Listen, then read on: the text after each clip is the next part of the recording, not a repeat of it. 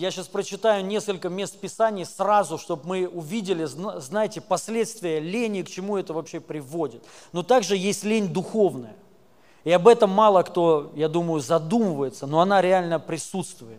И с ней также ну, нужно э, что-то де- делать. Проблема в том, знаете, есть вещи, от которых нельзя избавиться никогда.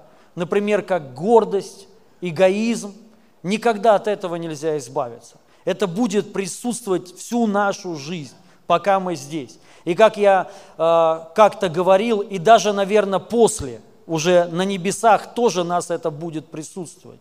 Потому что мы, то, мы тоже видим в Библии, что на небесах треть ангелов почему-то возгордилась.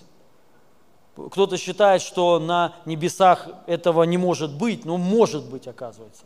И знаете, что что мы удивляемся, если на небесах это произошло и происходит, и потом еще мы знаем произойдет. Только уже не ангелы, а люди. Представляете? Написано, вот когда будет тысячелетнее царство, люди почему-то впадут в бунт против Бога. Помните такое? То есть они вот против Бога пойдут, уже на небесах, то есть когда будет царство Его. И тогда вот уже будет выпущен опять этот дьявол, ну, люди, наверное, опять это сделают, скорее всего так, э, скорее всего так, и уже будет конец тогда. Вот такая история написана в Библии. И то же самое лень. Это такая вещь, от которой нельзя, знаете, вот так вот раз навсегда освободиться. Есть вещи, от которых можно освободиться навсегда, которые вот все, просто раз, и они тебя сопровождать не будут никогда. Но есть вещи, которые с, с ними нужно научиться справляться. И лень – это одна из этих вещей. И я хочу прочитать несколько мест Писаний. Притчи, 6 глава, 11 стих. Написано, «Придет, как прохожий, бедность твоя, и нужда твоя, как разбойник. Если, если же будешь не ленив, то как источник придет жатва твоя, скудый же далеко убежит от тебя». Вот мы видим, что если ты не ленив, если ты не будешь ленивый, то как источник придет жатва твоя. То есть будет всегда жатва. И скудость же далеко убежит от тебя. И вы знаете, то, это в духе то же самое. Есть люди в духе, закрыт источник, все пересохло, сухость такая, нету жатвы, нету плодов, нету результата, и скудость одна. Знаете, упадок в духе, есть такое. И следствие может быть, это просто тупо лень. Представляете, лень духовная, о которой мы дальше э, поговорим, как выйти из этого. Та, та, э, также Матфея 26 глава, напи, написано, господин же, же его сказал ему в ответ лукавый, раб и ленивый. Мы смеялись над этим местописанием долго вот в поезде. Л, э, в, э, в ответ лукавый, раб и ленивый. Ты знал, что я жну, где не сеял, и собираю, где не рассыпал. Тут речь идет о, о призвании, о дарах. Вы знаете, человек, который не ленивый, вот все, что ты сейчас имеешь, дар, дары в духе, в служении. Если не ленивый человек, это все будет развиваться, все будет приумножаться. Любой дар, какой бы ты сейчас не имел, он должен развиваться. Тут так написано. Потому что написано, вот он дал всем таланты, потом в конце пришел, начал собирать, кто-то приумножил, и он дал еще больше, а тот, кто не приумножил, он его скрыл, потому что боялся. Говорит, я боялся. Я боялся вот служить, боя, боялся его развивать, приумножать. И он ему сказал, ленивый, наглый, ну, лукавый, ленивый раб. Лукавый. Почему лукавый? Вы знаете, человек, если ленивый, он начинает лукавить. Сто процентов. Отмазаться же надо как-то. И вот есть очень много, знаете, таких вот внутренних проблем в христианстве, много лукавства. Из, тупо из-за лени, чтобы оправдаться – Почему, не, ну, почему так не делаешь, как видишь? По вере своей не живешь. Вот есть много, прич, э, много причин, это все лукавство. Причина, скорее всего, одна – это лень. Лень духовная. Лень что-то делать именно в духе. Лень вот приумножать. И даже, знаете, лень – это такая вещь, которая не дает человеку принять что-то от Бога. Ленивый человек, он даже принять не может. Бог дает, но ты не можешь, потому что лень. Также еще, ну, притча, 10 глава, 4 стих. «Ленивая рука делает бедным, а рука прилежных обогащает». То же самое и физически, и в духе. Ты будешь богат в духе, ты будешь большой духовно, большой и богатый. С некоторыми людьми общаешься, и так интересно, ты понимаешь, он богат откровениями, он делится с тобой, то есть, и, ну, и ты через это меня, ты через это меняешься. Также Притчи, 12 глава, 24 стих. «Рука прилежных будет господствовать, а ленивая будет под данью». Ленивый человек, он будет всегда под гнетом, всегда будет в упадке. Но не ленивый человек будет господствовать. Господствовать будет всегда, всегда будет на высоте. Всегда будет господствовать в жизни своей, над обстоятельствами своими, над проблемами своими. Это совершенно другой уровень жизни – также притча 15 глава, 19 стих. Путь ленивого, как терновый плетень, а путь праведных гладкий. Путь ленивых, как терновый плетень. Всегда будет, вот знаете, какие-то проблемы. Всегда будут бить тебя все. И жизнь, обстоятельства, и, и все окружение. Но это на самом деле я что, для чего вам читаю, не чтобы осудить или обвинить, а чтобы вдохновить. Чтобы сначала, знаете, э, подчеркнуть проблему, что она есть, и к чему это все приводит. И также Титу, первая глава, 12 стих, вот это мне очень нравится. Из них же самих один стихотворец сказал, критяне всегда лжецы, злые звери, утробы ленивые. Классно Павел сказал, представляете, он так на один народ сказал. Критяне это вообще, говорит, самое... Я знаю так, ну, несколько народов такие, что они с утробой лживые, ленивые и злые. Есть такие народности. Вот. И Павел сказал «Э, это, ленивые, утробы ленивые. И вы понимаете, и есть такая же вот с утробы, то есть с рождения, с рождения свыше лень которое нужно искоренять, искорени, э, просто ее убрать, хотя бы понять, как бороться с ней. И э, первое, конечно же, нужно осознать, что есть такая проблема. Если же есть, конечно, наверное, не у всех это есть, хотя периодически. Но самое главное, знаете, знать, как из этого выходить понимать, что это есть, потому что изменения как раз-таки начинаются с осознания. Когда мы осознаем, что есть проблема, и с ней что-то надо делать. Плохо, когда мы это не осознаем. Думаем, что все хорошо, но когда мы реально понимаем, да, у меня есть такая проблема, и вот это осознание, оно, знаете, трезвит немного. И ты хотя бы можешь прибегнуть к каким-то действиям и что-то начать делать.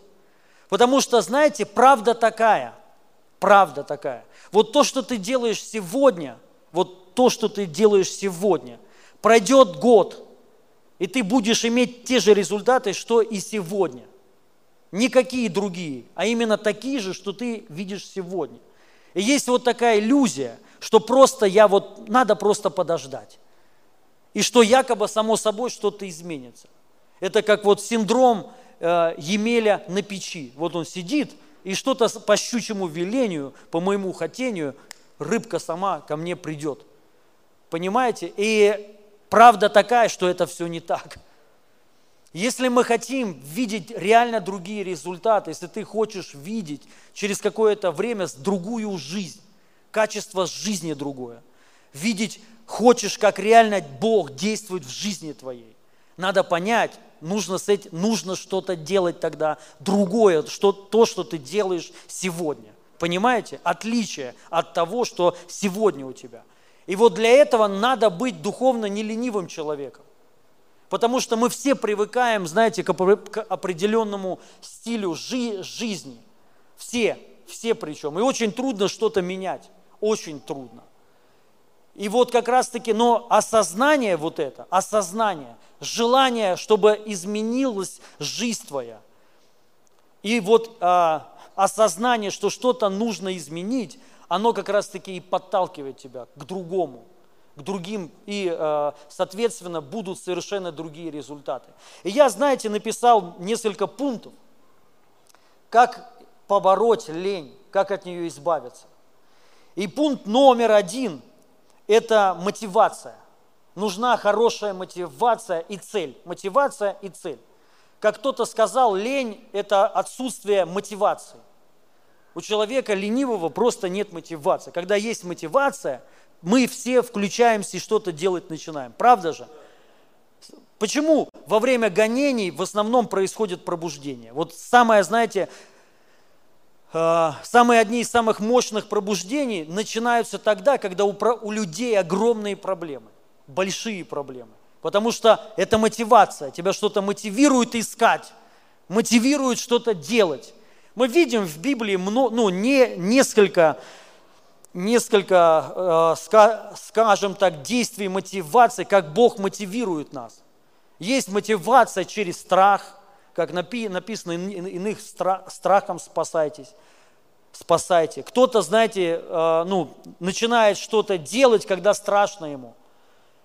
Есть такое, что кого-то Бог, ну, через вдохновение, через вот Бог вдохновляет, и ты начинаешь что-то де- делать. Кого-то через любовь, мы тоже это ви- видим в Библии, есть все. То есть э, э, человек наполняется Божьей любовью, и от этого он начинает что-то делать. Кто-то от вот больших проблем, от болезней, он, он включается, он просыпается от спячки, встает и начинает что-то делать. Так же и в жизни.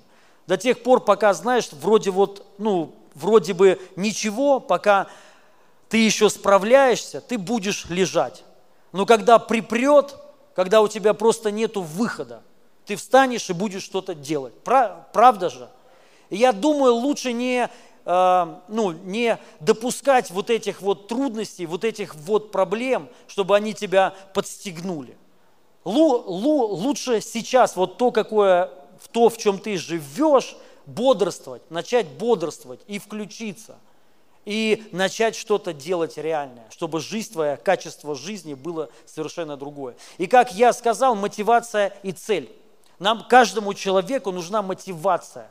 Мотивация молиться, мотивация читать Библию, мотивация служить, мотивация вообще что-то делать.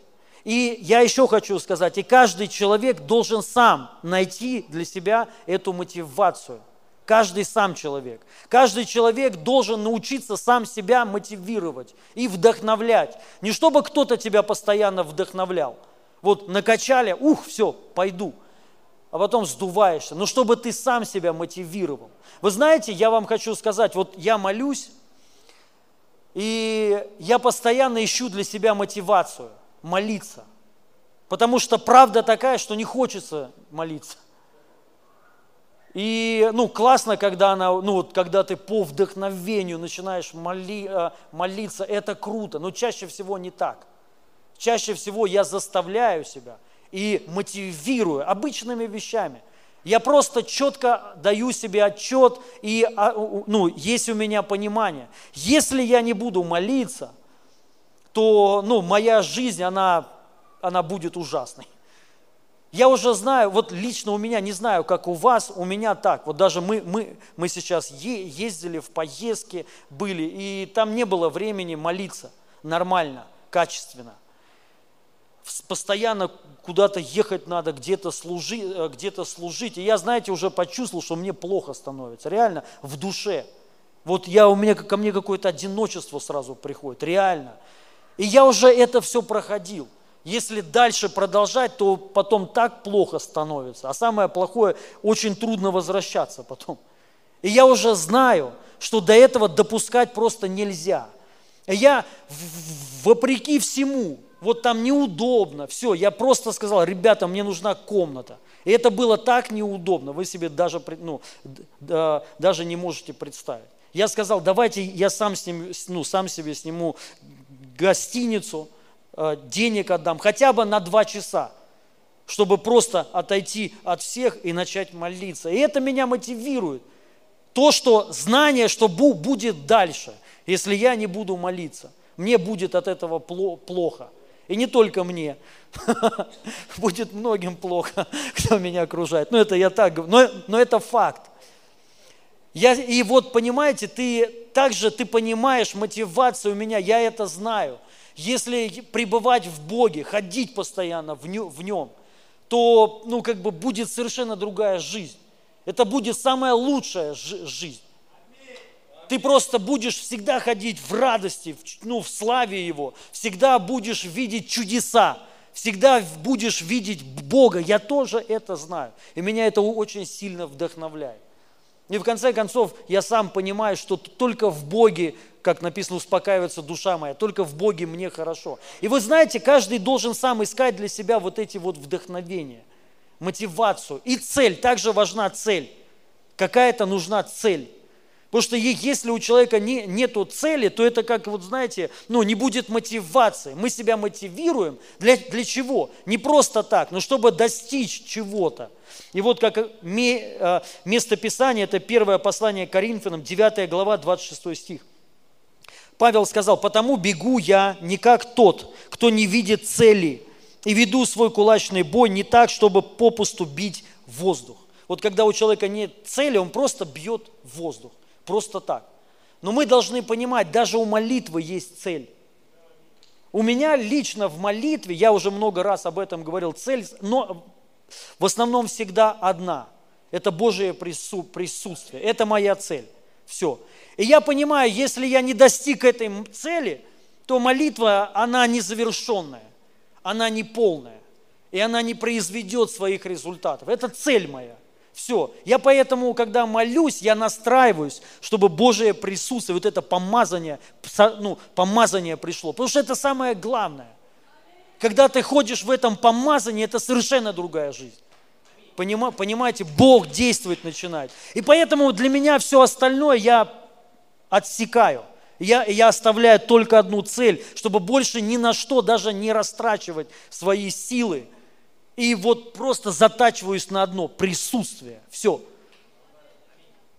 И ты это делаешь вопреки всему, удобно тебе, неудобно, но я знаю одно, лучше где-то протерпеть, знаете, где-то смириться, найти это место, и даже через «не хочу», когда хочется спать, но ты понимаешь, это просто будет совершенно другое, это будет другая жизнь, будут другие результаты – Поэтому мы должны вот ставить себе цели, цели везде, в служении, достигать чего, чего-то. В дарах, у нас должна быть цель в дарах. Вот тот, кто двигается в дарах, у тебя должна быть цель, раз, ну, свой дар развить.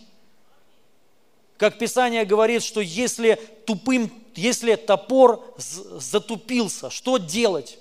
Наточить его нежели бить тупым топором, это очень много сил. Но когда он наточен, минимум сил, ну, ми, минимум энергии уходит и максимум результата. И ты понимаешь, что это дар, тебе нужно оттачивать дары. И для этого цель нужна. Постоянное развитие такое. Аминь. Также еще вот это Евреям 11 глава, 1 стих написано. Вера же есть осуществление ожидаемого и уверенность в невидимом. Мы должны понимать, что такое жизнь в вере, ребята – Понимаете, это не просто вот такое вот ты плывешь по течению. У многих такое понимание, что жизнь в вере, это вот просто, знаешь, ну ты веришь в Бога. Но вера, она всегда проявляется в чем-то, она проявляется в действиях, в делах. Всегда.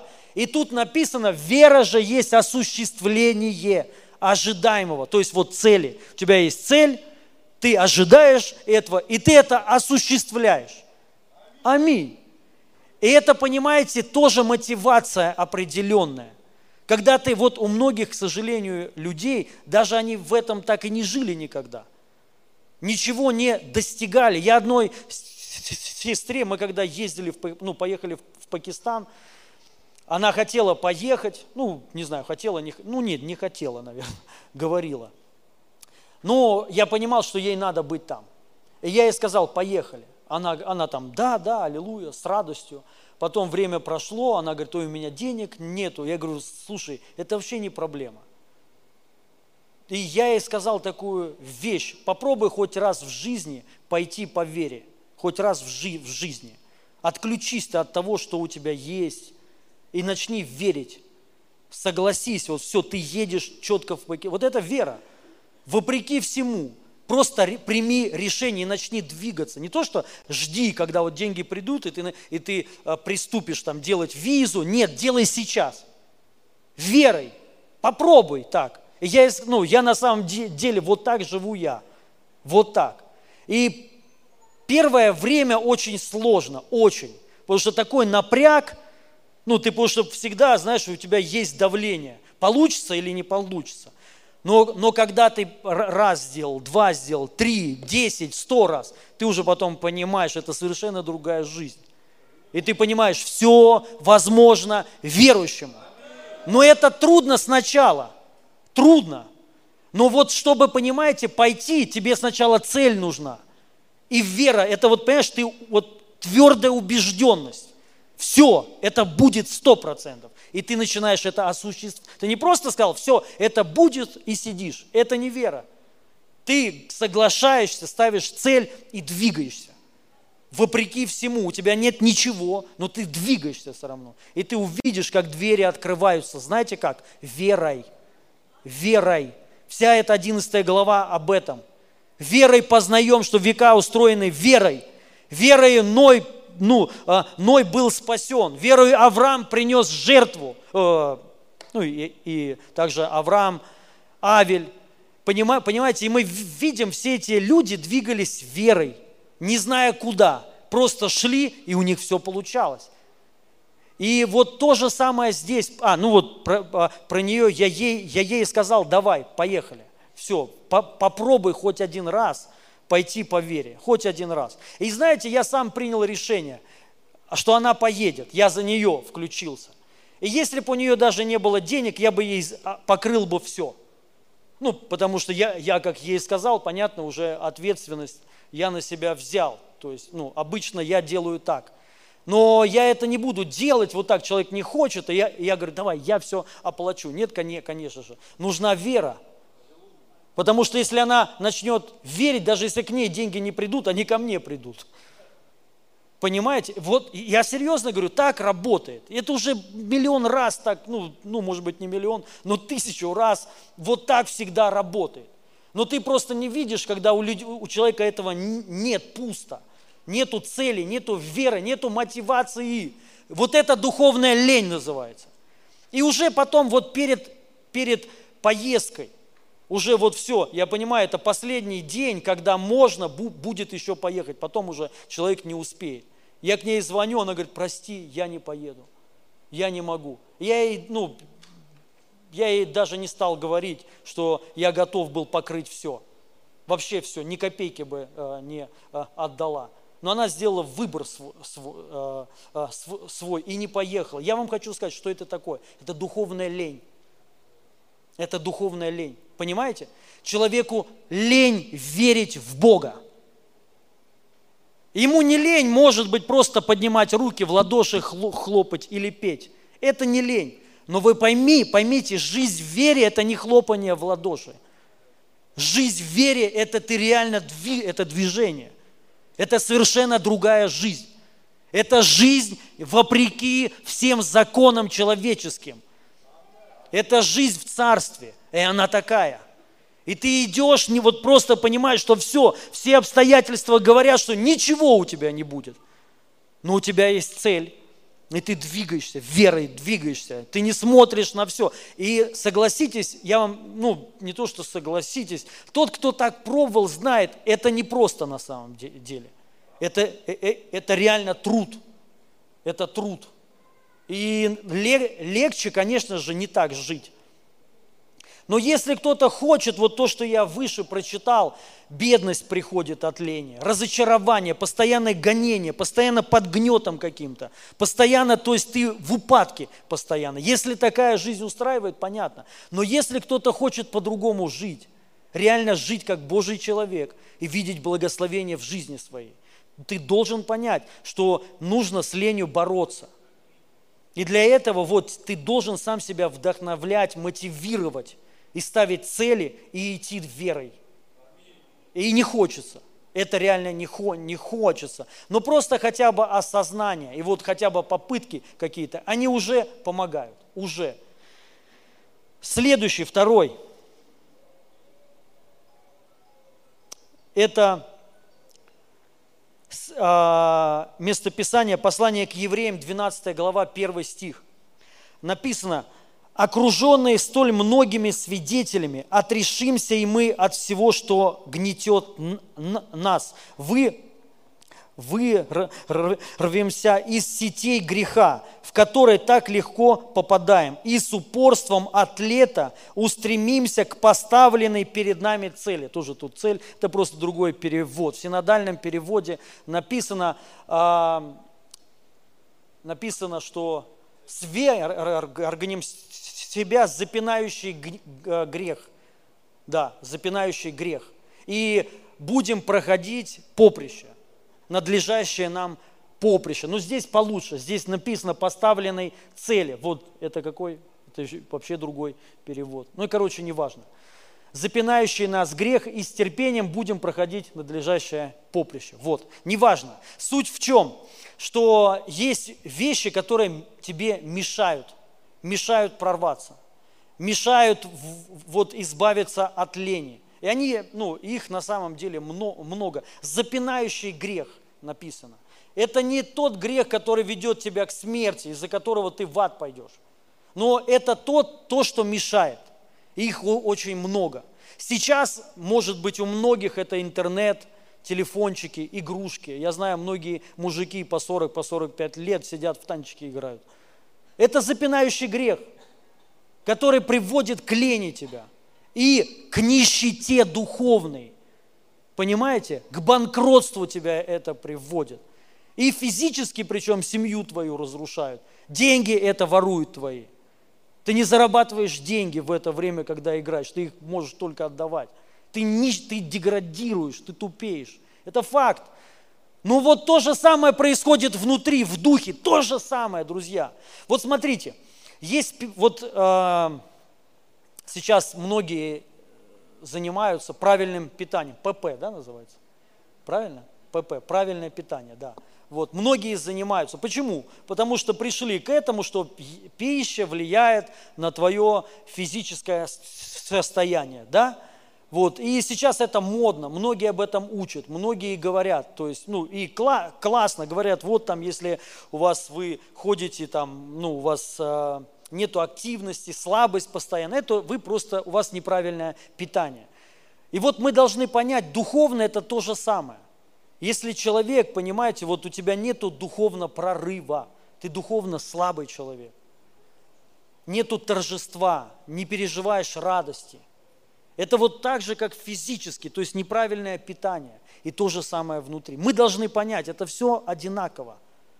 Есть такое обжира, ну вот знаете, когда человек э, объедается, ну у некоторых обжирается. Вот мы были в Узбекистане, там это очень трудно, не обжираться, реально очень трудно. Я не могу даже сказать объедаться, там не объедаемся, там обжираемся.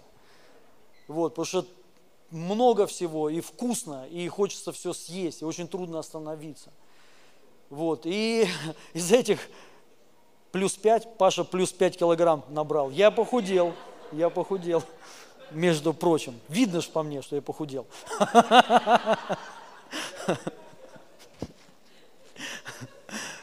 Но реально очень вкусная еда, просто о, Господь. Мы там начали об этом размышлять, что это тот же такой же грех – это такой же грех, что зависимость алкогольная, наркотическая, реально еда такая же тема. Понимаете? И мы же понимаем, что можно объедаться так, и вроде ешь много. Классно, но последствия потом плохие. И у некоторых не, ну, вернуть уже ничего нельзя. Вот, к сожалению, и очень трудно. И вы понимаете, духовно есть то же самое. То есть мы должны вот людьми быть такими, которые вот разбираются в этих вещах. Многие люди духовно, э, а, как правильно сказать, у них переедание, переедание информации, вот у, всего много, много, и все сразу. И последствия тоже плохие, ты будешь, ты, тебя раздует, как не знаю что. И ты будешь таким же духовным, сядешь, вроде ты постоянно назидаешься, постоянно что-то слушаешь, ездишь по конференциям, но тебя это приведет, это вот то же самое, представляешь, ты будешь жить в кафе, то есть по кафе, в одном кафе.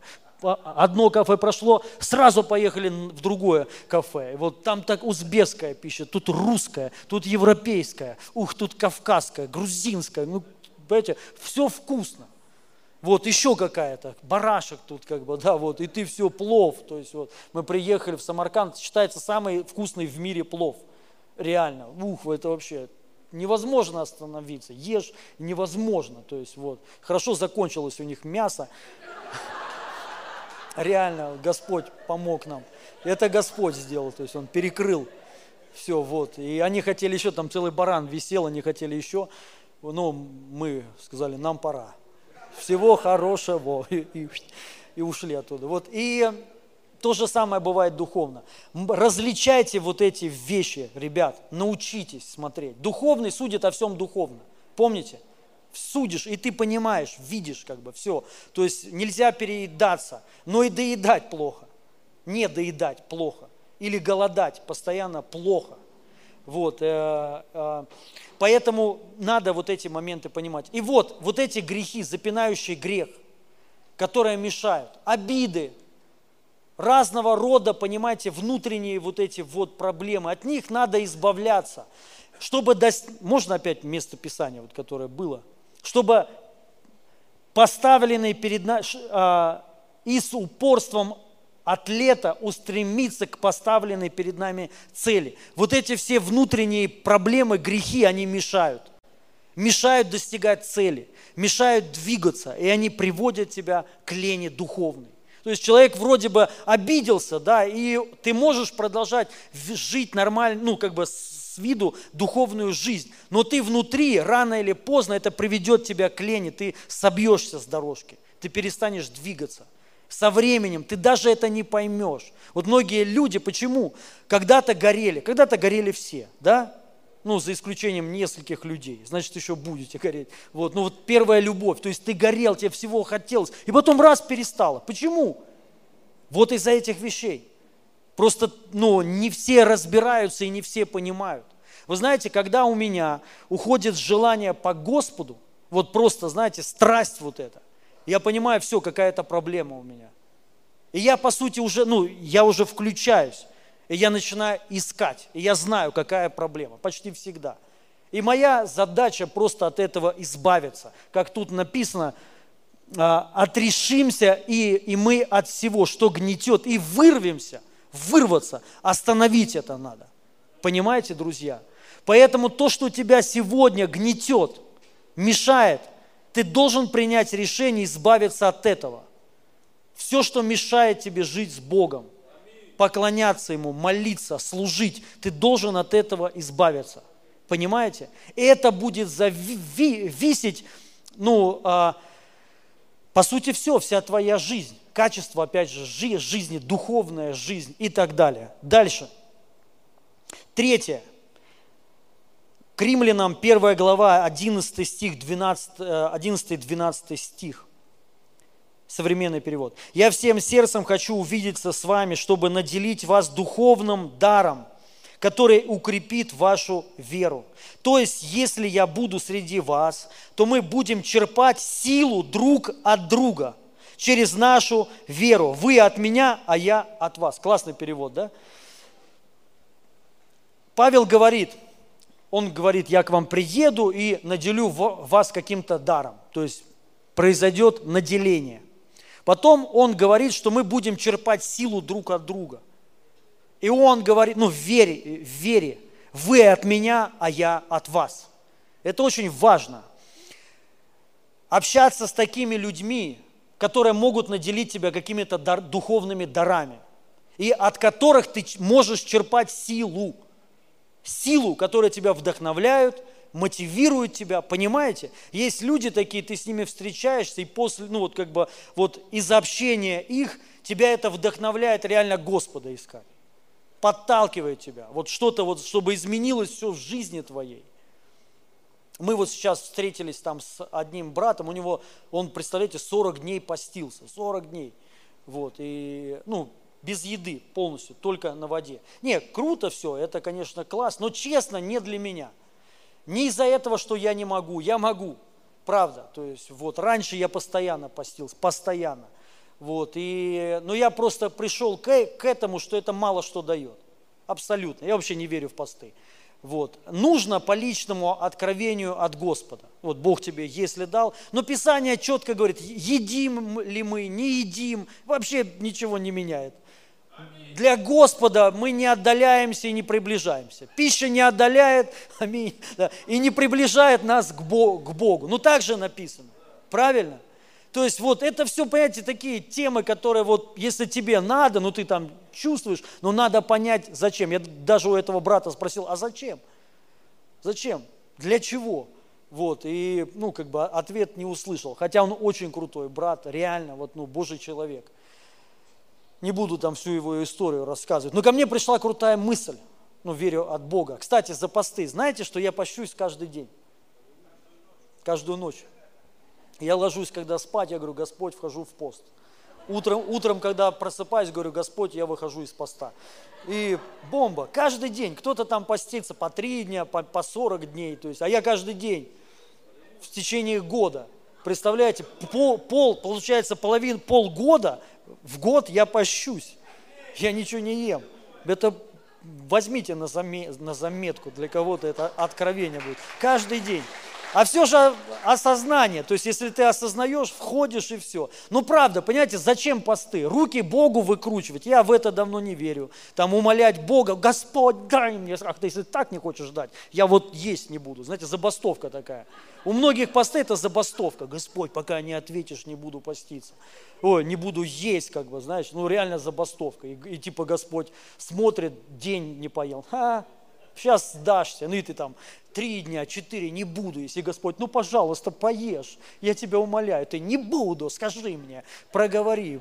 И он уже типа, знаешь, ну ладно, чтобы не сдох, не умер, чтобы получи. Но это все не так, ребят, понимаете, так не работает. Это, это неправильное богословие, это неправильное учение. Не надо у Бога, Богу руки выкручивать. Не надо ему ставить какие-то условия. Не надо, ну, хотя я говорю по личному откровению иногда, да. Но вот мысль какая ко мне пришла. Представляете, пост, потому что по сути, суть-то не в посте, а суть в сердце. Важно, вот понимаете, если реально кто-то хочет конкретный прорыв, важно понять, в чем он заключается. Когда ты полностью, полностью отдашь себя Богом, Богу, полностью. Вот это самое трудное. Понимаете, ну там пойми, поймите, даже час, там два часа в день, для кого-то это, конечно, большая жертва, но если это вот два часа, это все, что ты реально можешь. То есть ты полностью, ну, например, ты работаешь, у тебя есть там, может быть, еще семья, и ты реально вот все свое свободное время отдаешь не, не э, игрушкам, не телевизору, а ты вот ищешь, ждешь, когда же у меня будет сейчас свободное время, и ты, им, и ты отдаешь Богу. Вы даже себе представить не можете, какой будет прорыв. Реально. Вот оно, э, э, это суть. Помните, Еремия говорит, воззовите ко мне. Ну, и я вас услышу, помолитесь, и я вас услышу. Но только всем сердцем своим воззовите ко мне. Помните? Но только всем сердцем. Вот ключ – все сердце должно быть вот захвачено. И это редко, когда хочется. Иногда мы это вводим себя искусственно в это. То есть ты просто вот берешь, заставляешь себя и отдаешь. То есть у тебя появляется время свободное, ты идешь молиться. Ну, какие-то дела, ты опять уходишь, опять приходишь, опять. И вот представляете, 40 дней вот такого поста. Не от еды, а вот такого поста. Когда ты реально, ну, ты дома, ты как бы занимаешься своими делами, потому что тоже нехорошо оставлять какие-то дела. Нужно. Но вот ты понимаешь, все свое время я посвящаю Богу. За 40 дней такого поста вы такое переживете. Пробуждение, прорыв и ангельские посещения. Попробуйте. Я вас уверяю, реально. То есть вот, вот понимаете, такие посты намного лучше. Согласитесь? А если так еще на всю жизнь уйти, то это вообще мы, ну, мы будем летать. И вот ко мне там, я, я с ним поделился, с этим братом, этим откровением, которое сам даже об этом не думал. И сам, короче, сейчас вхожу в такой пост. Вот, короче, я же не об этом говорил. А, я говорил о том, что встречаешься с некоторыми людьми, тебя вдохновляет. Молиться вдохновляет, искать, служить, понимаете, делать какие-то невероятные вещи. Мы должны общаться с людьми, которые тебя вдохновляют и толкают тебя в вере. Понимаете? Выталкивают тебя. То есть, что ты с ним встретился, реально ничего не хочет, не хочется. Пообщался, думаешь, ух, опять буду Господу служить, опять буду молиться. Понимаете? Чем больше таких людей, тем лучше. И таких людей надо искать, встречи с ними, с ними искать. Это тоже непросто. Это непросто. Но, то есть ты понимаешь, что твоя жизнь, ну, она, она изменится. Именно а, именно от этих вещей. Как он и сказал, что то мы будем черпать силу, представляете, силу друг от друга. Вы знаете, я получил это откровение в 2014 году, в 2014 году, что надо приглашать в церковь самых мощных служителей, самых мощных, реально. И, ну, это было очень трудно в то время, вообще реально ничего не было. То есть, вот, ну, мы просто это делали. Мы пригласили Тода Бентли, помню, в 2015 году, он, и он у нас на 10 дней завис, 10 дней конференция. Здесь, кстати, нет людей, кто там был. Поднимите руки, кто был там. На конференции в Ростове-на-Дону, в 6, еще в 15, 2015 год. Не, здесь да, а там, ну вот тут два человека было, как бы, вот Паша и Егор. И Жека Максимов, да, да, Жека Максимов тут ходит. Ну, Инна Дмитриевна, понятно. Инна Дмитриевна завыла на седьмой или шестой день. Я не могу, я хочу спать, говорит. Я говорю, Иночка, мы должны. Ну, вы же представляете, с утра до, но, до ночи мы там служим, мы как организатор. Но это была мощь. И вы понимаете, что происходит в это время – и это очень было, вы даже себе не представляете, как меня это разорвало. По всем фронтам, и финансовым, и по всем вообще. Меня просто разорвало. Но прошло время, вот знаете, он, он говорит, мы черпаем силу. Он, он там служил, а я у него все забирал. Что у него есть. Понимаете? Вот так это работает. Но многие люди э, этих вещей не понимают. Реально не понимают. Они думают, что вот как-то, да мне не надо, у меня, у меня у самого есть. Да ничего у тебя нет. И не будет, скорее всего. Потому что есть духовные принципы, которые нельзя обойти. Просто нельзя обойти. Почитайте внимательно книгу Дэнни Сил «Культура почитания». Царство Божие, оно двигается через почитание. Понимаете? Он говорит, если вас принимают или почитают, меня почитают и принимают, это так работает. Бог посылает людей. Если ты этот принцип понимаешь, то есть ты от них просто черпаешь, берешь, все, ну, то есть если просто есть почтение, то ты, вот все, что есть у них, ты у них забираешь это, все забираешь. И приходит время, когда ты с ними становишься на один уровень. Понимаете? И они уже от тебя потом начинают брать. Вот так это работает. И вот понимаете, я вот э, получил вот это а, тогда. Господь мне просто, просто проговорил. И до сих пор я живу таким принципом. До сих пор. Следующее. Это по поводу мнения людей. Что ну, нужно быть свободным от мнения людей. Что о тебе думают. Понятно, я про здраво говорю. Понимаете, есть такие люди, они говорят, мне вообще без разницы, что обо мне думают. Плохо, если так. Но я имею в виду вопрос если стоит ну, о, о, о том, что тебе Господь сказал. Нужно понять, почти всегда все, что Бог говорит, такое серьезное и новое, это никогда никем не принимается. Ни церквями, никем. Вы должны это знать. Если вы этого не знаете, вы будете в поражении всегда. Потому что человек, который, понимаете, вот, ну, вспомните все, вот Лютер Мартин получил откровение о благодати. Так, там такое, война началась. И представляете, если бы этого человека, он бы зависел от мнения людей. Он бы не смог это откровение высвободить. Правильно? Вот многие люди получают от Бога, но не могут, потому что для вас мнение людей выше мнения Бога. И это лицемерие называется. Это закваска фарисейская, лицемерие, которое вот вы как бы пытаетесь всем угодить, но на самом деле вы рушите свою жизнь. Понимаете? И вы никому не угождаете, ни себе, никому, ни Богу. И в итоге вы останетесь банкротом. И многие люди имеют большой потенциал внутри, огромный потенциал. Но вас связывает мнение людей, и вы не можете двинуться, потому что вы, вы думаете, а что подумают и что скажут обо мне. И поэтому сидите и ничего не делайте. И вот место Писания, притчи Соломона, 29 глава, 25 стих. «Боязнь пред людьми ставит сеть, а надеющийся на Господа будет безопасен». Поэтому я хочу вам сказать, вы должны двигаться по тому, что вы чувствуете от Бога. Двигайтесь, развивайтесь, не бойтесь, не бойтесь ошибиться, понимаете, друзья? Неважно что, ну, опять же, я думаю, тут здравые люди, я сейчас про здравые вещи говорю, но как бы именно вопрос служения, откровения, как бы, да, вы должны быть здравы, да, но при всем при, при этом не бояться, не бояться. То, что вам доверил Господь, если это реально ваше откровение, берегите его, храните его и, и двигайтесь, развивайте это. Цените вот это, понимаете? И пройдет время, вас все примут. Сначала не будут принимать, но потом примут. Ну, это проявляется во многих вещах. Вот мнение людей, боязнь, что обо мне подумают, что обо мне скажут. Это проявляется не только вот в каких-то больших таких вещах, в маленьких тоже проявляется. Вот надо отключаться, научиться и знать это. Шестое – Пятое? А, да, пятое. Послание к римлянам, 12 глава, 3 стих.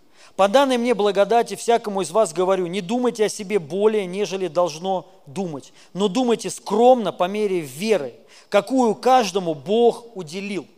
Думать о себе скромно по, вере, по мере веры, какую Бог каждому дал, каждому уделил. О, о, о чем идет речь? Речь идет что когда мы на себя берем функцию Бога, это у всех функция включается время от времени. Когда мы берем на себя ответственность больше, чем нужно. Когда мама переживает за своего 30-летнего или 40-летнего сына и думает, поел ли он или не поел, куда-то уехал, что же с ним сейчас происходит, это не твое дело. Ты не Бог, чтобы об этом даже думать. Понимаете? Когда мы переживаем, вот что-то сейчас, вот знаете, ну вот сейчас такое происходит, понятно. И ты должен четко оценивать уровень своей веры и своего призвания. На что тебе дано, а что не дано. И что ты реально можешь сделать, а что ты сделать не можешь. И вот послушайте, то, что ты реально не можешь изменить или сделать, об этом даже не нужно переживать. Что бы это ни было, послушайте, даже это если ваши дети, реально скажите, что вы можете изменить, тогда отпустите это. Все. Вот об этом говорит апостол Павел, скромно по мере веры. Вы не, не можете, мы не можем на многие вещи повлиять. Не можем. Это не в наших силах, не в нашей юрисдикции. Вот все, что нам дано, влияй. Но все, что не, не дано, не парься. И мы должны часто, чаще себе вот это говорить. И понимаете, и вот эта вот измерная ответственность, гиперответственность, переживание за все.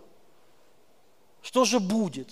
Как же мне быть? Как же мне поступить? Вот что же я сделать могу? Вот понимаете? Ну там тоже сестра там одна звонила, за дочку свою переживала. Вот она там что-то делает, куда-то там хочет уехать. Вот, ну что делать? Я говорю, забить. Единственный верный выход – забить. Она, ну как забить? Я говорю, хорошо, что вы можете сделать? Ничего. Тогда все, если ничего не можете, отпустите. Понимаете? Но вы не Бог, отдайте Ему это все. Пусть он печется, пусть он, ну, см, но смысл, понимаете, мы своими переживаниями ничего не изменим, ребят. Поймите, переживания ничего не меняют. Абсолютно ничего. Они меняют только тебя. Они ухудшают твою жизнь, твою нервную систему, твое здоровье. Вот единственное, что они изменяют. Больше ничего. Но лучше отпустить. И это надо научиться. Не переживайте за то, что вы не можете изменить. какие-то ситуации, вот что-то там произошло, на вас пытаются повесить какую-то ответственность, которая вообще ну, не должна на вас висеть. Понимаете? Свергните тоже это все с себя. И вот когда ты сильно переживаешь за все, сильно переживаешь, что приходит? Усталость приходит. Вот как, как человек, вот белка в колесе, везде, и там, и там, и там, уже, сказать, куда ты поехал, тебе вообще не надо там быть, у тебя есть твоя работа. Ну надо, попросили. И поехал, и в итоге он ломается, такой человек. И в итоге он становится недееспособным. Он вообще ничего сделать не, не может. Все, он просто отключается. И вот у многих людей такое – то есть они, вот, понимаете, из-за этой огромной ответственности, на которой не Бог на вас взвалил, а вы сами на себя взвалили. Понимаете, дорогие друзья? На, на ком-то ездят, на ком-то пользуются. Мужья или, или, или наоборот, жены на мужей. Дети на вас е, э, ездят, и вы на себя взваливаете. Типа вы должны. Вы, мы, ну, мы должны по мере веры. Вот, есть минимальный пакет, который мы должны. Вы должны, и все. Понимаете? Не взваливайте вы на, ну, э, на себя больше, чем вас ну, Бог просил, или, или, или вообще кто-то, или, или долг просил. Понимаю, понимаете? Это все мешает нам. И это все в итоге ну, приводит тебя к лени потом. Ты просто сломаешься. У тебя не будет времени ни на что. Время даже не то, что на себя – а просто побыть хотя бы, что ну, одному у тебя мысли, мы, мысли будет много. Мысль ясна? Понятно? Аллилуйя. Шестое. Э, это постоянное пребывание в слове и молитве. Это пища. Относитесь к этому как к еде. Есть разные молитвы, мы сейчас потом еще об этом поговорим. Но я сейчас просто говорю, вот чтение Писания, пребывание в нем и молитва – это надо делать, важно, делать регулярно. Это так же, как и питание. Вот особенно те, которые ППшники. Как они парятся за эту еду. Как надо вовремя есть, пять раз в день есть, там, лучше по чуть-чуть. Ну, понимаете, заморочьтесь также Словом Божьим и молитвой. Вот будьте такими же фанатичными, только вот в духовных вещах. Это ваш внутренний человек. Понимаете? И мы должны его ну, вскармливать постоянно. То есть, ну, чтобы он не был в постоянных постах. Это трудно, потому что, то есть реально, то есть у вас, у, у многих духовный человек, у него гастрит от неправильной еды и от редкой еще еды. Делайте это регулярно. Приучайте себя. Каждое утро просыпайтесь, начинайте с Писания.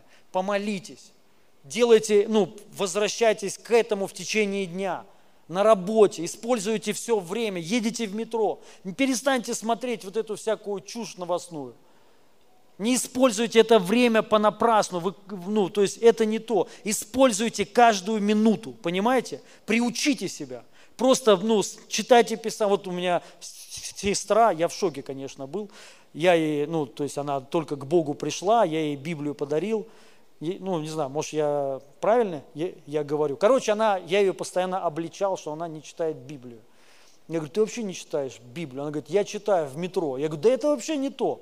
В метро ты читаешь. Читай, ну, каждый день. Короче, вот так ей постоянно обличал, обличал. Вот, и она мне опять, да я Илья. Я говорю, я читаю в Библию в метро постоянно. Я говорю, сколько ты там читаешь? Сколько ты за год, ну, хоть раз, хоть там пол Библии, хоть можешь прочитать? И она мне сказала по главам, сколько она читает. Короче, в год семь раз она перечитывала Библию. Правильно я сказал? Семь раз. Реально, в метро. Я вообще я говорю, да ладно, ну то есть я так не читаю семь раз в год в Библию. Представляете, перечитывать Библию семь раз в год. То есть это реально круто, как бы, да, ну класс постоянно. То есть, а если по сути так взять, ты там в метро, ну, едешь 40 минут туда, 40 минут обратно, и ты читаешь хотя бы час, если, ну, хотя бы, это много, час в день читать Библию, ты реально ее перечитаешь 10 раз, наверное, за год. Реально. То есть, а, понимаете, вот используйте каждое время, мгновение, кушайте, питайте. И это все, вот потому что когда человек на постоянном голодании своего внутреннего духовного человека, он потом у вас становится слабый Понимаете? Слабый. Он не может даже выйти на улицу. У него слабость, синяки под глазами, бледный. Вот реально у многих вот внутреннее состояние вот такое, как вот дедушка, он ничего сил нету, ничего сделать не может, реально. Понимаете? Потому что вы его довели до этого, до такого состояния. И мы, ну, мы, мы должны это понимать. Поэтому, чтобы гореть в Духе Святом, в Боге, то есть его надо кормить постоянно. Аминь. Постоянно. То есть, чтобы он питался постоянно, мышцы, ух, чтобы сильный такой был. Постоянно у вас внутренний человек. Что при этом будет происходить? То есть, в, ну, для вас не проблема ну, встать и кросс пробежать. Вообще не проблема. Кто может сейчас смело отжаться 20 раз? Немного человек. Остальные не могут. Нет сил, потому что. Кто-то сломается, вот так даже один раз сделал, упадет, и все, у тебя там смещение будет позвоно, позвоночника. Понимаете? Вот вы поймите, внутренний человек то же самое. Скажите, а кто хочет реально в духе быть, вот понимаете, сильным таким, побеждать там Голиафов? Ну вы поймите, чтобы Голиафов побеждать, Давид, он не был физический, хотя физически тоже был сильный. У нас такое представление, что Давид мальчик такой, пацан, он не, не таким был не таким на самом деле был. Он уже до этого рвал львов и медведей. Он не маленький пацан был. Это у нас неправильное представление. Это конкретный был ну, боец, сильный такой, весь в шрамах, вот такой. Да, и, ну, и непростой он был парень. Но и при этом он духовно был сильно развитый и не ленивый, духовно. И он, когда увидел проблему, его внутренний человек возмутился. Понимаете? Вот смотрите, когда вы встречаетесь с проблемой, Человек, когда слабый, вот там что-то плюнули на тебя, и ты, ну, ну, ну ты знаешь, что ты ничего сделать не можешь. Что тебе? Лучше как бы, да? И вот духовный человек такой же. Если видит что-то не то, болезнь какая-то приходит, демон или что-то еще, он у тебя возмущается. Понимаешь? К тебе дерзновение приходит. У вас было такое хоть раз, что у тебя конкретное дерзновение приходит? Хочется разорвать, ну, разорвать в духовном плане, мертвого поднять. Было когда-нибудь дерзновение такое, вот мертвый лежит, и я его сейчас подниму, воскрешу его сейчас. От чего это, вот слава Богу, Богу у кого-то было. От чего это приходит? Это от того, что у вас духовный человек развит, правильно же? Это же не так, ты там вообще не читаешь Библию, не молишься, ничего не делаешь, живешь как непонятно что. Ты встречаешься, вот умер человек, да у тебя дерзновения не будет даже заикнуться о том, что помолиться. Максимум позвонить к пастору и сказать, пастор, молитесь, да сам молись. Ну вот чтобы встречаться вот с такими проблемами, с Голиафами, они больше приходят всегда в ненужное время. И ты был, ты, ну, ты, ты в форме, спокойно.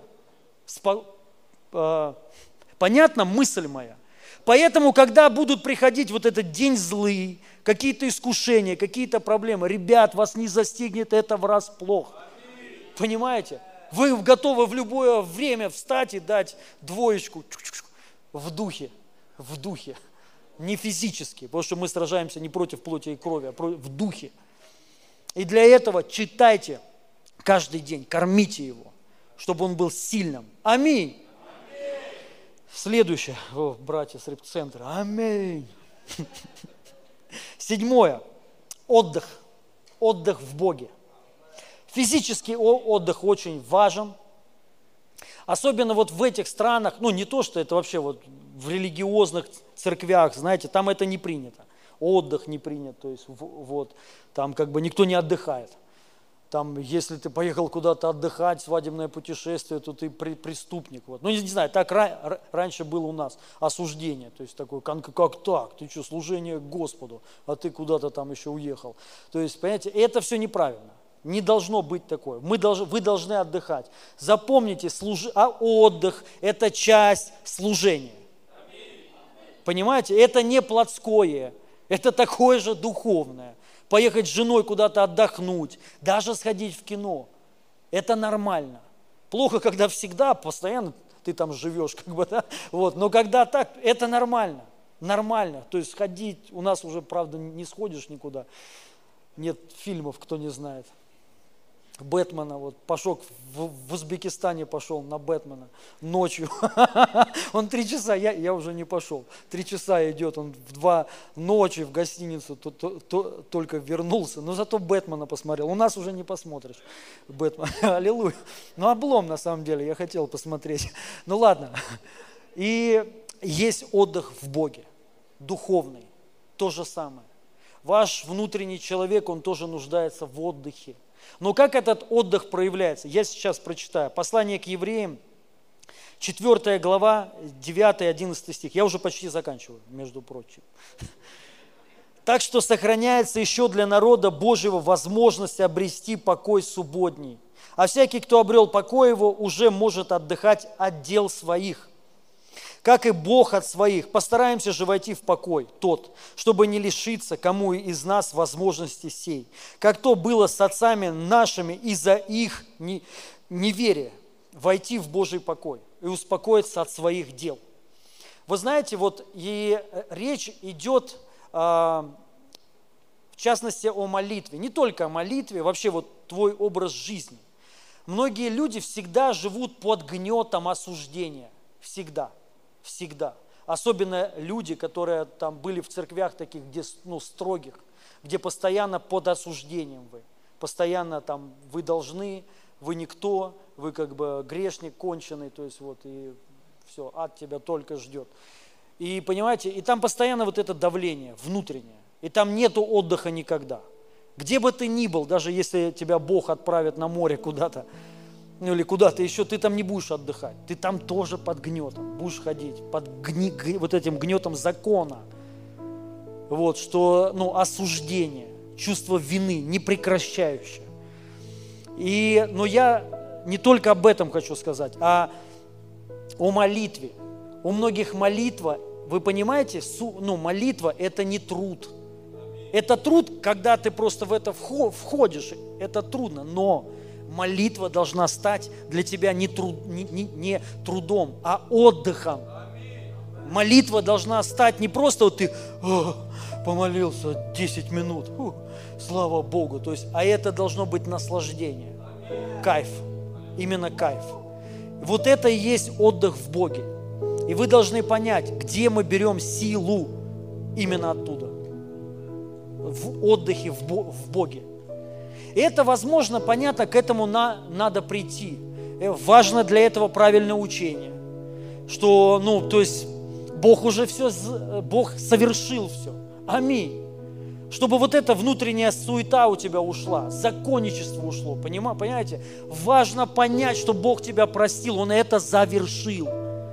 Так будет легко, если вы поймете, что Бог вас уже не прощает никогда. Он вас не будет уже прощать. Знаете почему? Потому что Он уже это сделал. Он сделал эту работу 2000 лет назад. Да, многие не понимают, как это так, и что теперь? Не просить прощения, да как хочешь. Если ты войдешь в его покой, то ты не будешь больше это делать. Потому что ты будешь жить в завершенной работе. Он завершил. Помните, написано, Господь явится к концу э, времен не для, не для а, прощения грехов. Помните? Евреям, можете это место Писания, какое это место Писания, чтобы для... кто-то не понимает, я понимаю. Не для прощения грехов написано. Евреям там, где... вот, смотрите, спасибо. Не то. Пост... Да что вы заладили? Вспомните место Писания, это последний стих. 10-18 э, послание к евреям, 10 глава, 18 стих. Наверное? Нет, не наверное, не то. Последний какой-то стих. Наверное. Ну там написано, он оявится, он не для прощения грехов, а для ожидающих его. Во спасение, ну, для ожидающих его. Все сразу. Давайте, ребята, 10.28, 9.28, послание к евреям. Откройте, пожалуйста. 9 глава, 28 стих. Молодец.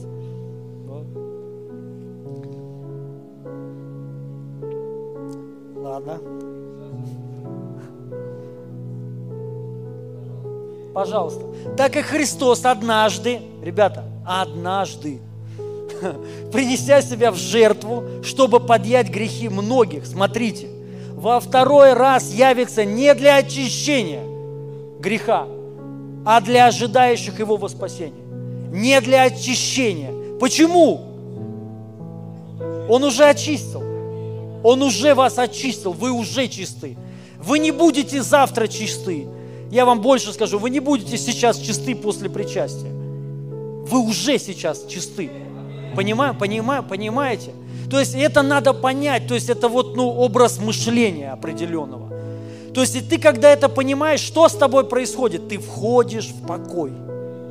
Потому что ты до этого не мог войти в покой, у тебя было постоянно беспокойство. Простил ли меня Бог? Я что-то не то, наверное, сделал. Надо, и вот что-то надо, не домолил, не дослужил, не допросил. Понимаете? А когда ты понимаешь, что Он, Он все сделал за тебя, и Он говорит, войди в радость Господина своего. Он все уже сделал. И он, ну, если нужно было бы, он бы еще припоясался и сделал. Но он, написано, пришел с поля, все завершил. Аминь. Понимаете? То же самое благословение. Ребят, вы должны понять, Бог никого уже не благословляет. Он уже благословил тебя. И вот понимаете, что такое вера? Поймите, что такое вера? Вера – это не то, что вот делает что-то из невидимого. Она берет то, что уже есть в невидимом, это уже есть, и реализует это физически. Вера же есть, это уверенность в невидимом, то есть это есть. Это не то, чего нет – мы не, мы, мы, мы, мы не шизики, какие-то там вот материализуем что-то из, из того, чего нет. Нет, то, что есть. Благословение уже есть. Он уже меня благословил. И вера – это вот взять то, что уже есть в духе. Исцеление. Бог уже никого не исцеляет. Он никого не исцеляет, потому что написано, ранами Его вы исцелились. Две тысячи лет назад причем уже исцелились, понимаете? И ты просто это реализуешь, ты это доставляешь вот из этого духовного мира, который реальный, физического так написано, физический мир. И вот что такое войти в его покой? То есть ты уже успокаиваешься, понимаете, внутренно, все. Нету осуждения, нету чувства вины, нету не дать, вот ты что-то не успел, все нормально. Он все уже сделал. Аминь. Это как Давид, который победил Голиафа, и эта победа была всего Израиля. Всего Израиля. Иисус победил, и Он тебе даровал победу всем верующим людям. Аминь. Он даровал спасение всем верующим людям. Благословение даровал всем нам. Вот что произошло. Он за нас. Иисус Христос, как Давид, выступил, сразил Голиафа. Иисус выступил и сделал то, что мы сделать не могли. Никто из нас. Но Он это сделал. Все. И много еще могу что об этом говорить. Но вот молитва теперь, вернусь к молитве, потому что вот это понимание, оно вам даст успокоиться в Боге. Потому что когда у тебя много есть чего, ты еще не дадешь, вот понимаете, постоянно работа, и ты постоянно в труде, в изнурении, постоянно вот, понимаете, в этом напряге. И, конечно же, ты ослабли, ослабеваешь, ты, ты станешь слабым впоследствии, тебя это раздавит панические атаки, страхи, то есть вот постоянный напряг вот этот, чувство неудовлетворенности. Но нету в этом радости, нету в этом счастья. Но когда ты от этого освобождаешься, к тебе уже мир приходит. Фу, все, готово. Аллилуйя. Понимаете? И второе, в молитве, когда ты входишь в молитве, твоя задача, вот моя задача, что такое вот этот покой, это его присутствие. Все, ты уже оставляешь все нужды свои, понимаете? Со, с осознанием уже, уже все готово, уже все сделано. И ты уже перестаешь его о чем-то просить. И ты входишь в его покой, в молитве. То есть ты уже не трудишься даже в молитве. Потому что есть такие молитвы, после которых реально аж пот с тебя градом. Фу.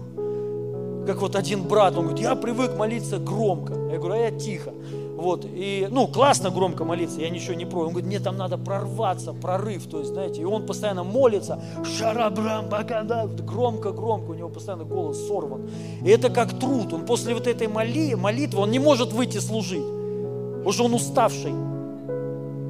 Понимаете? Но молитва, ты там, это пропитка, ты наполняешься Богом там, ты там молчишь. Помните, когда Илья сидел, и он говорит, не в шторме я, там, не в буреве, не, не в сильном ветре, а в, э, в, в, в тишине, в вене тихого ветра.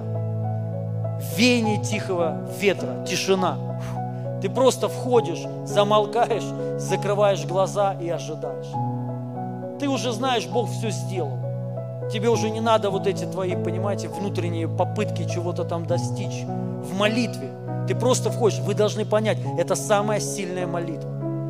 Это молитва, после которой ты не будешь вот так, вышел такой, знаешь, и тебе нужна реальность, помощь тебе нужна. А ты выйдешь в силе, в помазании. После такой, ты можешь молиться такой моли, молитвой часами, и ты вы, выйдешь не то что уставший, заряженный, как не знамо кто – понимать, будто адреналин в тебя всадили. Хотя ты просто сидел. Не знаю, понимаете вы меня, не понимаете. Но вот это самая сильная молитва. Мне, может, трудно, это целую сейчас учение об этом надо говорить, как в это войти, в этом пребывать. Понимаете, вот моя цель в молитве вот это войти в его покой, успокоиться. Я не заканчиваю молитву, ну, я могу о чем-то просить, на иных языках молиться, поклоняться ему, все. Но цель вот эта, фух, войти, вот оно, покой, то есть присутствие его и все. И ты понимаешь, все готово уже. Как и сам Бог, потому что Бог там находится, ребят. Он все сделал уже. Смотрите, когда Бог творил землю, написано, Он вошел в покой. Правильно? И цель должен быть, а, Адам и Ева должны были вместе с ним войти, но они не вошли. И Иисус вернулся, как Адам второй. И Он сделал то, что этот Адам не сделал. Первое, Он нам даровал опять покой. Писание так говорит, что так что сохраняется еще для народа Божьего возможность обрести покой. А всякий, кто обрел его, уже мо... так, а всякий, кто обрел покой его, уже может отдыхать от дел своих, как и Бог от своих. Где находится Бог, ребят? Бог не находится там, в труде, вот в этих осуждениях, что ты, что, ой, его там нет. Он находится в покое. Поэтому, когда ты входишь в покой, ты входишь в Его прису, прису, присутствие, и ты в Боге уже.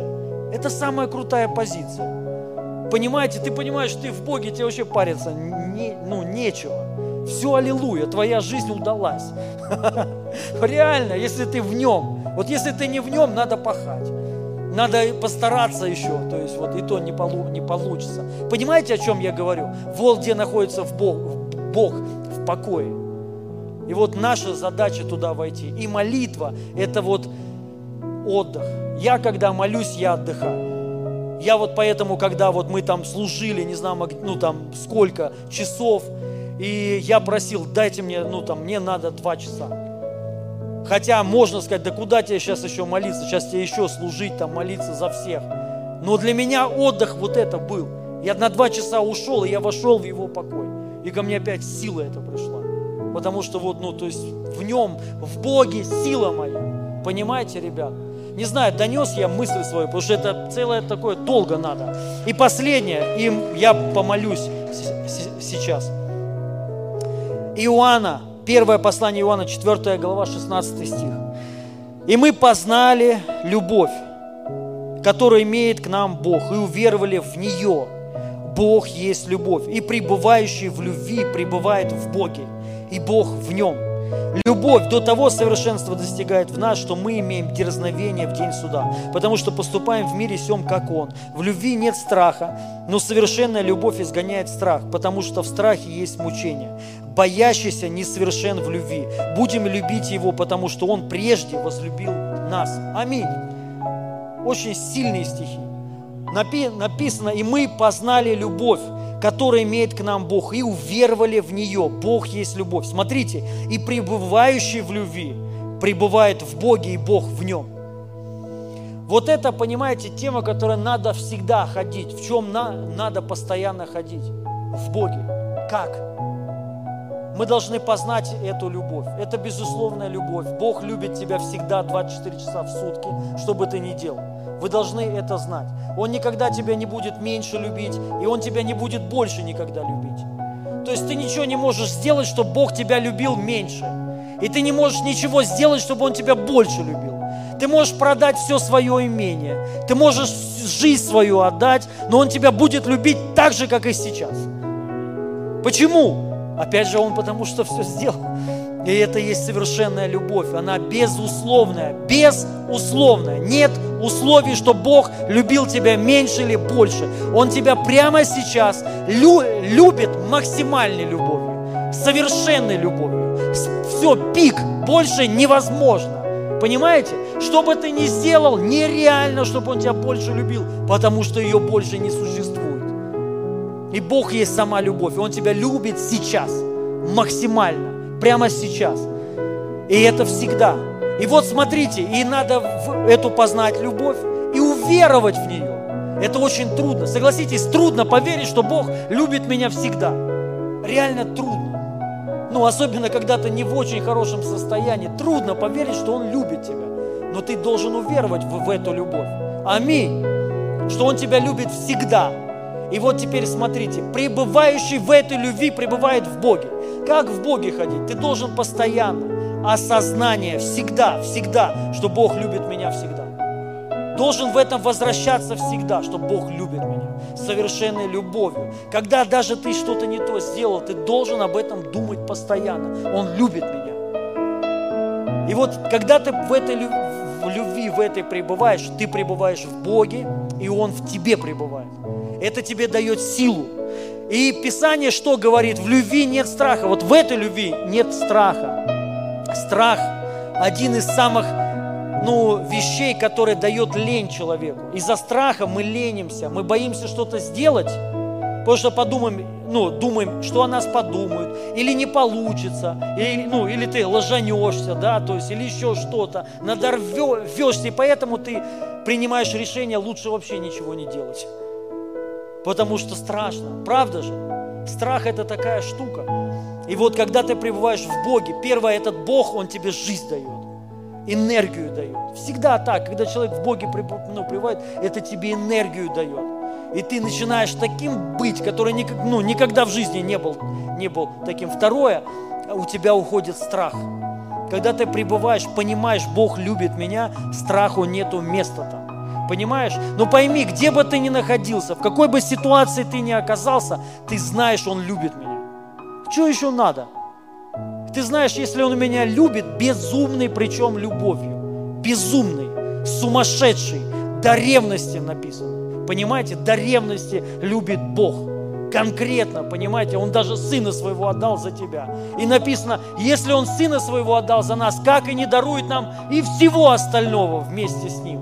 Понимаете, понимаете, сумасшедшая Божья любовь. Реально. Ну, просто безумная такая любовь э, любовь. И, он, и ты, когда это знаешь, согласитесь, ну что бояться? Со мной Бог, который безумно любит меня. Безумно. Всегда причем. И который как бы, ну, не допустит, то есть ну, ничего не может со мной произойти. Понимаешь? Ты особенный человек. Если самолет будет падать, и ты будешь там, самолет не упадет. Ну, что, чтобы не прилетело, если ты будешь там, мимо чтобы даже волосок ни один не упал от тебя, потому что Бог безумно любит тебя. И вы поймите, это все работает по вере. И уверовали в эту любовь. Вот уверуйте в такую любовь, что вы с Богом всегда. И Он всегда вас окутывает своей любовью. И ничто не может вас отлучить от Его любви. Ничто. Никакие трудности, понимаете, ребят? Никакие гонения, никакой страх, никакие бесы, ни ангелы, никто, вообще никто вас не может от этого отлучить. Никто. Все. Вот ходите в этой любви постоянно. И у вас появится вот это, знаете, желание придет что-то делать. Ну, энергия такая придет. Потому что вы пребываете тем самым в Боге. Вот и все. Аминь. И давайте помолимся, сидите. Я хочу помолиться сейчас во имя Иисуса Христа. Дух Святой, мы знаем, что Ты хочешь для нас всегда хорошего. Ты любишь нас, и Ты всегда с нами. И Ты наш помощник, Ты, нас, ты нам помогаешь. Знаете, даже вот понимание о Духе Святом, согласитесь, это такая ли, личность, одна из сам, ну, загадочная такая личность. И она, вот мы там говорим, Дух, Свя, Дух Святой, то есть вот, ну, и это реально благоговение ко мне приходит постоянно. Но и при всем при этом страх – что ты понимаешь, Дух Святой, если сейчас к тебе сойдет на тебя, да, мы говорим, Он во мне, я храм Его, но все равно, если сейчас Он у тебя сойдет, Он не будет тебя там что-то утешать, а первое, что Он начнет, это тебя рвать, обличать в грехах, да? Вот мы, не, мы, мы ошибаемся на самом деле, глубоко ошибаемся, понимаете? Потому что Он тоже это Бог, Дух Святой это Бог, вы поймите, такой же, как это, это, и это Отец. Не надо их отделять, разделять. То есть вот, и Он, и Дух Святой любит тебя всегда. Понимаете? И Он хочет всегда быть с тобой, действовать с тобой, помогать тебе, вдохновлять, вытягивать тебя. Вот мы должны вот иметь такое понимание, чтобы страх Божий – это не страх, что Бог сойдет на тебя. Страх Божий это, – это что, ну, Он не сойдет на тебя. Понимаете? Страх Божий – это не то, что, Господи, не дай Бог сейчас конец света, а страх Божий, Господи, быстрее уже гряди. Совершенно в обратную сторону работает Божий страх. Это благоговение, сильное такое. Но это не страх самого Бога, понимаете? А это страх, скажем так, каким-то образом, от, ну, не быть с Ним, отойти от Него. Вот что это такое Божий страх. Мы должны понимать. Это не страх самого Его, а страх каким-то образом он уйдет от тебя. Или ты от него уйдешь. Вот что такое Божий страх. И ты, когда вот, вот этим живешь, ты понимаешь, Господи, пусть хоть что угодно произойдет, но как Давид говорит, но ты духа своего не отними у меня.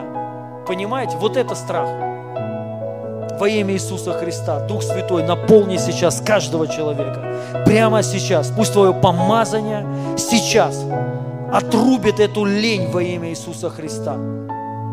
Дух Святой, просто коснись сейчас каждого во имя Иисуса Христа. Сейчас коснись, коснись, наполни сейчас Дух, Дух Святой во имя Иисуса Христа.